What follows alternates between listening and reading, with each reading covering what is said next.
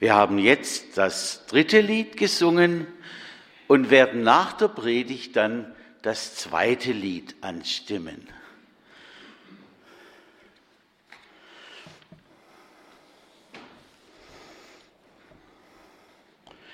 Und nun hören wir am Sonntag, wie heißt er? Quasi Modogenity, wie die neugeborenen Kinder einen Abschnitt aus meinem Lieblingsevangelium, aus dem Johannesevangelium, Kapitel 21, die Verse 1 bis 14. Danach offenbarte sich Jesus abermals den Jüngern am See, Tiberi See von Tiberias. Er offenbarte sich aber so. Es waren beieinander Simon Petrus und Thomas, der Zwilling genannt wird, und Nathanael aus Kana in Galiläa und die Söhne des Zebedäus und zwei andere seiner Jünger. Spricht Simon Petrus zu ihnen, ich gehe fischen. Sie sprechen zu ihm, wir kommen mit dir. Sie gingen hinaus und stiegen in das Boot und in dieser Nacht fingen sie nichts. Als es aber schon Morgen war, stand Jesus am Ufer, aber die Jünger wussten nicht, dass es Jesus war. Spricht Jesus zu ihnen, Kinder, habt ihr nichts zu essen? Sie antworteten ihm, nein. Er aber sprach zu ihnen, werft das Netz aus zur Rechten des Bootes, so werdet ihr finden. Da warfen sie es aus und konnten es nicht mehr ziehen wegen der Menge der Fische. Da spricht der Jünger, den Jesus lieb hatte, zu Petrus, es ist der Herr. Als Simon Petrus hörte, es ist der Herr, da gürtete er sich das Obergewand um, denn er war nackt, und warf sich in den See. Die anderen Jünger aber kamen mit dem Boot, denn sie waren nicht fern vom Land, nur etwa 200 Ellen und zogen das Netz mit den Fischen. Als sie nun an Land stiegen, sahen sie ein Kohlenfeuer am Boden und Fisch darauf und Brot. Spricht Jesus zu ihnen, bringt von den Fischen, die ihr jetzt gefangen habt. Simon Petrus stieg herauf und zog das Netz an Land, voll großer Fische. 153. Und obwohl es so viele waren, zerriss doch das Netz nicht. Spricht Jesus zu ihnen, kommt und haltet das Mahl. Niemand aber unter den Jüngern wagte ihn zu fragen, wer bist du? Denn sie wussten, es ist der Herr. Da kommt Jesus und nimmt das Brot und gibt's ihnen desgleichen auch den Fisch. Das ist nun das dritte Mal, dass sich Jesus den Jüngern offenbarte, nachdem er von den Toten auferstanden war.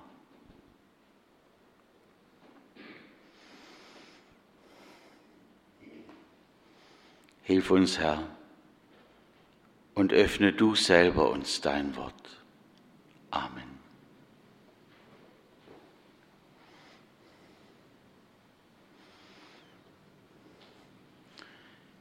Wir sind durch eine Woche gegangen, voll von Schweren, und doch haben wir erleben dürfen, dass Jesus nicht aufgegeben hat, seine Hand nach uns auszustrecken. Wie die Sonne so hell wird das Leben, wenn man Jesus kennt. So haben es uns gestern Abend in Westheim die Kinder zugesungen. So hell wie die Sonne, wenn man Jesus kennt. Er kann diesen hellen Schein mitten hineinlegen, auch wo wir tief betroffen sind.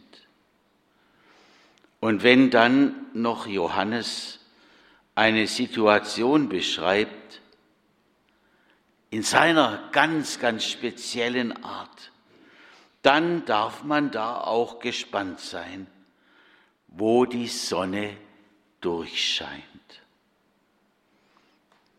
Auch unter den Anhängern Jesu damals war vieles geprägt in dieser Zeit von nicht begreifen können, von Trauer und Angst.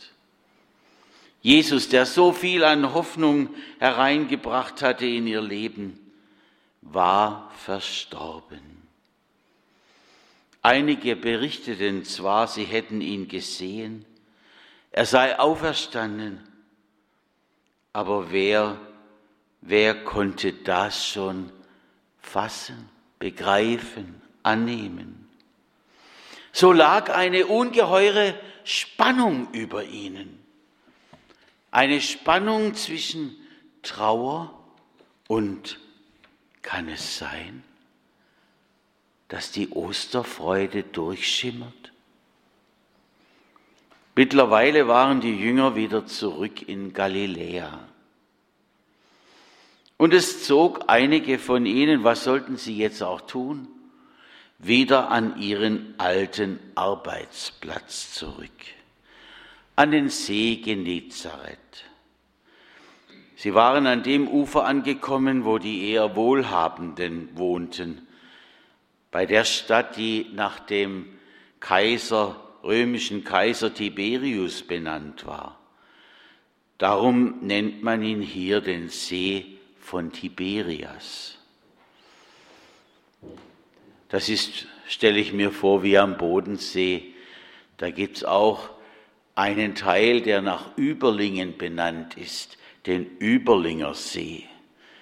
Simon Petrus sagte, ich will fischen gehen, so in alter Gewohnheit.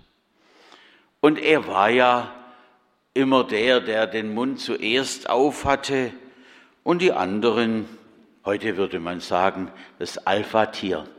Und die anderen, sie sagten, ja, ja, wir gehen mit. Nathanael war auch dabei der früher einmal gesagt hatte, Sie wissen es, was kann aus Nazareth Gutes kommen? Und dann Jesus kennengelernt hatte und mit ihm gegangen ist, so staunte er über ihn. Aber von, nur, von Natur aus war Nathanael kein leichtgläubiger Mensch. Johannes, Jakobus, Simon, Petrus genannt und Thomas und nochmal zwei andere. Die Zahl sieben bedeutet ja seit der Schöpfung so etwas wie Ganzheit, alles eingeschlossen. Alles, da müssen wir so aufpassen, hat bei Johannes einen tieferen Sinn. Zumindest drei erfahrene Fischer waren unter den sieben. Deshalb gingen sie auch nicht bei Tag los sondern in der Nacht. Doch in der ganzen Nacht, die sie draußen waren auf dem Wasser, fingen sie keinen einzigen Fisch. Gab es das nicht schon mal? Johannes schweigt darüber. Und irgendwo schildert er es doch, wie sie zurückkamen, erschöpft und müde, da stand da draußen am Ufer ein Mann. Warum nur redet er sie an Kinder? Das waren doch erwachsene Männer hier. Kinder, habt ihr nichts zu essen? Kinder waren sie nicht mehr, aber Hunger, den hatten sie wohl. Warum hat eigentlich der einen Fisch und sie nicht? Keinen einzigen Fisch hatten sie. Der Fremde schien ihnen den Hunger anzusehen. War er ein Durchreisender? Aber er bettelte sie nicht an. Es schien im Gegenteil, als würde er alles blicken. Es sah so aus, als ob er ihnen Aufträge erteilen dürfte. Ich weiß nicht, was diese müden Männer bewegte, ihm zu gehorchen, als er sagte, werft das Netz aus zur Rechten des Bootes. Warum gerade zur Rechten? Wie kommt der Fremde darauf zu sagen, da werden sie Fische finden? Und er scheint sich so sicher, gerade so wie Jesus, als er zu den Dienern gesagt hatte bei der Hochzeit, füllt diese Krüge mit Wasser. Und dann war Wein daraus geworden. Oder ja, wie damals beim Fischfang. Und damals war es auch am helllichten Tag gewesen, wo die Boote Schatten werfen, sodass die Fische alle Möglichkeiten haben, einen Bogen zu schlagen und abzudrehen. Noch sind die Jünger ahnungslos. Aber sie folgen. Irgendwo scheint schon etwas mitgeschwungen zu haben. Erinnerung vielleicht an damals. Und ohne dass sie wüssten, wer das da draußen am Ufer war, da war doch das Gefühl in ihnen der, der da Anweisungen gibt, er meint es nicht schlecht mit uns. Wir wollen ihm jetzt einfach folgen und gespannt sein, was geschieht. So wie wenn wir uns senden lassen in die Mission oder zu unserem Nachbarn. So wie wir singen von guten Mächten, wunderbar geborgen erwarten wir getrost, was kommen mag, ohne den Namen Gottes noch zu nennen. Und sie gehen los, sie werfen die Netze aus und sie sind voll, genau wie damals. Es wird ihnen etwas vor Augen geführt, etwas angezeigt, das merken sie sehr wohl. Und die Jünger fangen an zu staunen.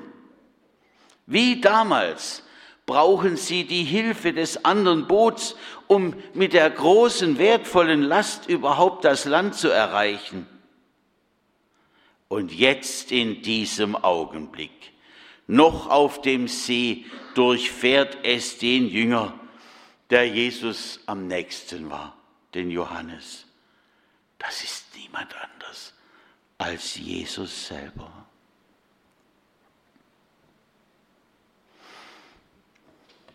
Gott hätte seinen Sohn genauso gut zu seinen Jüngern sagen lassen können, ich bin's, schaut her, ich bin's.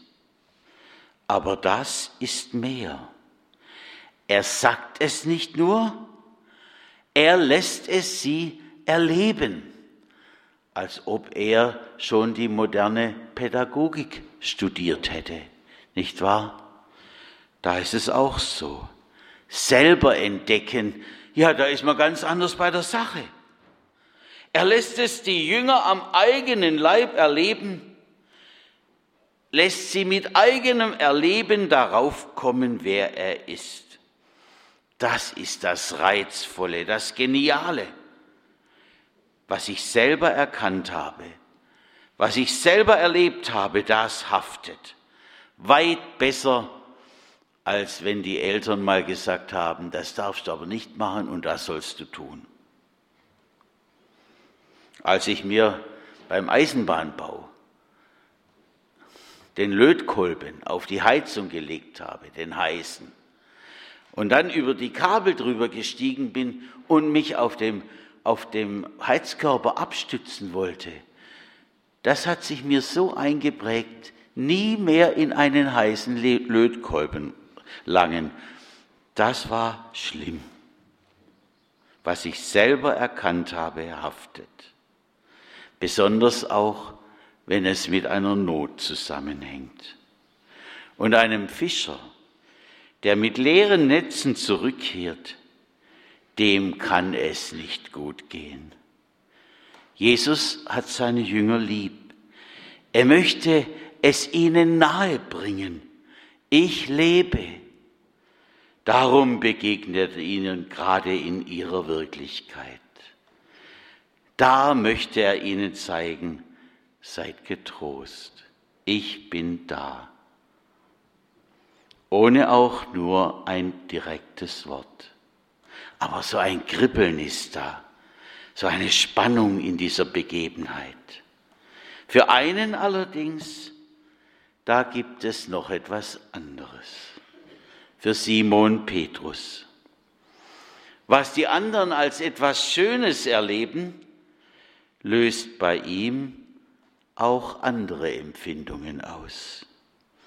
Als Simon Petrus hörte, dass es der Herr war, gürtete er sein Obergewand um, denn er war nackt und warf sich ins Wasser. Kann das so sein? Also wenn ich, wenn ich auf einem Boot bin, und ich war schon oft auf einem Boot und ins Wasser springen will, da ziehe ich mich aus und dann die Badehose an und los geht's. Nur früher als 14-Jähriger, da habe ich mich angezogen und dann bin ich ins Wasser gesprungen. Aber das hatte einen besonderen Grund. Mein Vater hat mir immer verboten, in den dreckigen Kocher zu springen. Und dann musste ich ja daheim nasse Kleider vorweisen, um deutlich zu machen, ich bin reingefallen.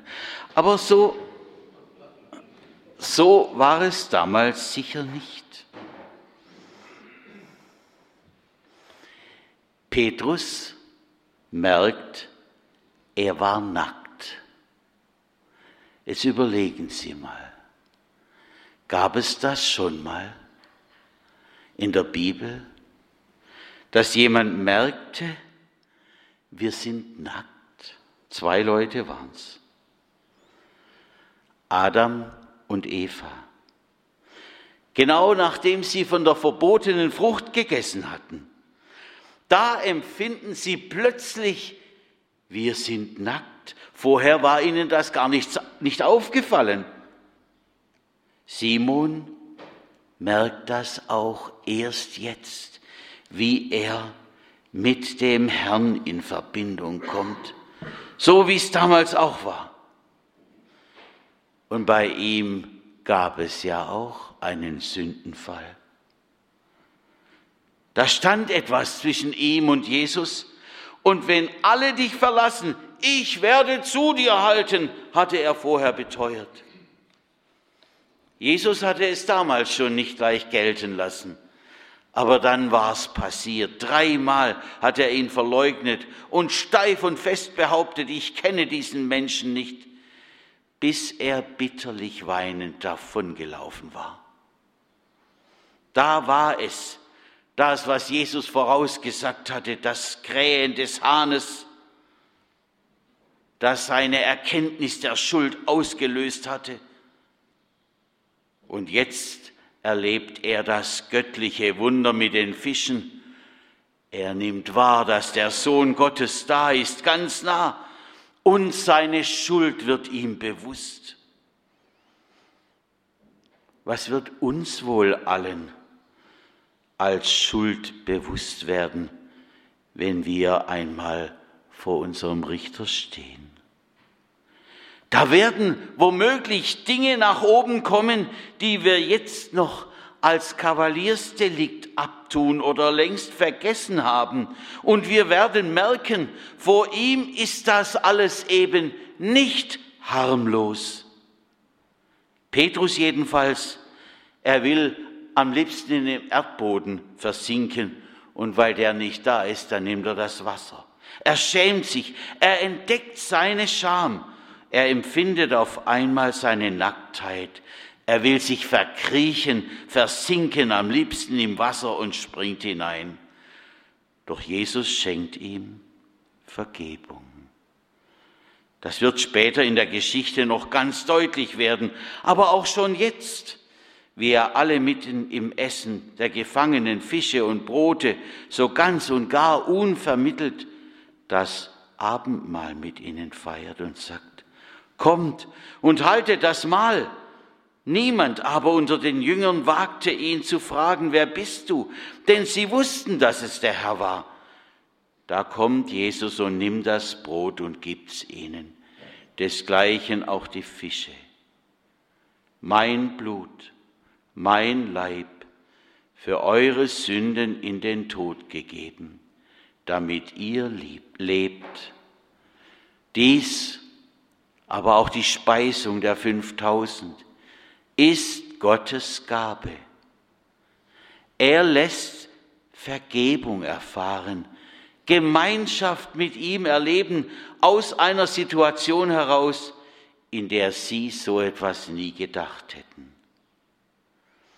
Wie hatte Andreas zu Nathanael gesagt, als der gesagt hatte, was kann aus Nazareth Gutes kommen? Andreas hat geantwortet, komm und sieh, komm und sieh. Das werden wir nachher noch singen. Und was durfte er alles sehen, dieser Nathanael und die anderen, was zum Staunen war. Komm und sieh. Und Simon Petrus, dem Elend zumute gewesen war, der meinte, er müsse sterben und nicht mehr da sein wollte, er darf aufatmen, wie von neuem geboren. Alles darf noch einmal neu anfangen. Das Leben des auferstandenen Herrn, das Leben nach der Sünde des Petrus, nennt Jesus seine Jünger deshalb Kinder, weil er ihnen einen neuen Anfang, eine neue Geburt schenkt, wie die neugeborenen Kinder. Und bei dem, was Gott an uns geschehen lässt, da heißt es auch, auch heute, Augen und Ohren aufmachen, gespannt sein, was er sich wohl für geniale Weisen ausgedacht hat, um gerade uns zu begegnen, uns zu erreichen mit seiner Liebe und seiner Versöhnung. Der auferstandene Herr, er wirkt auch heute. Amen.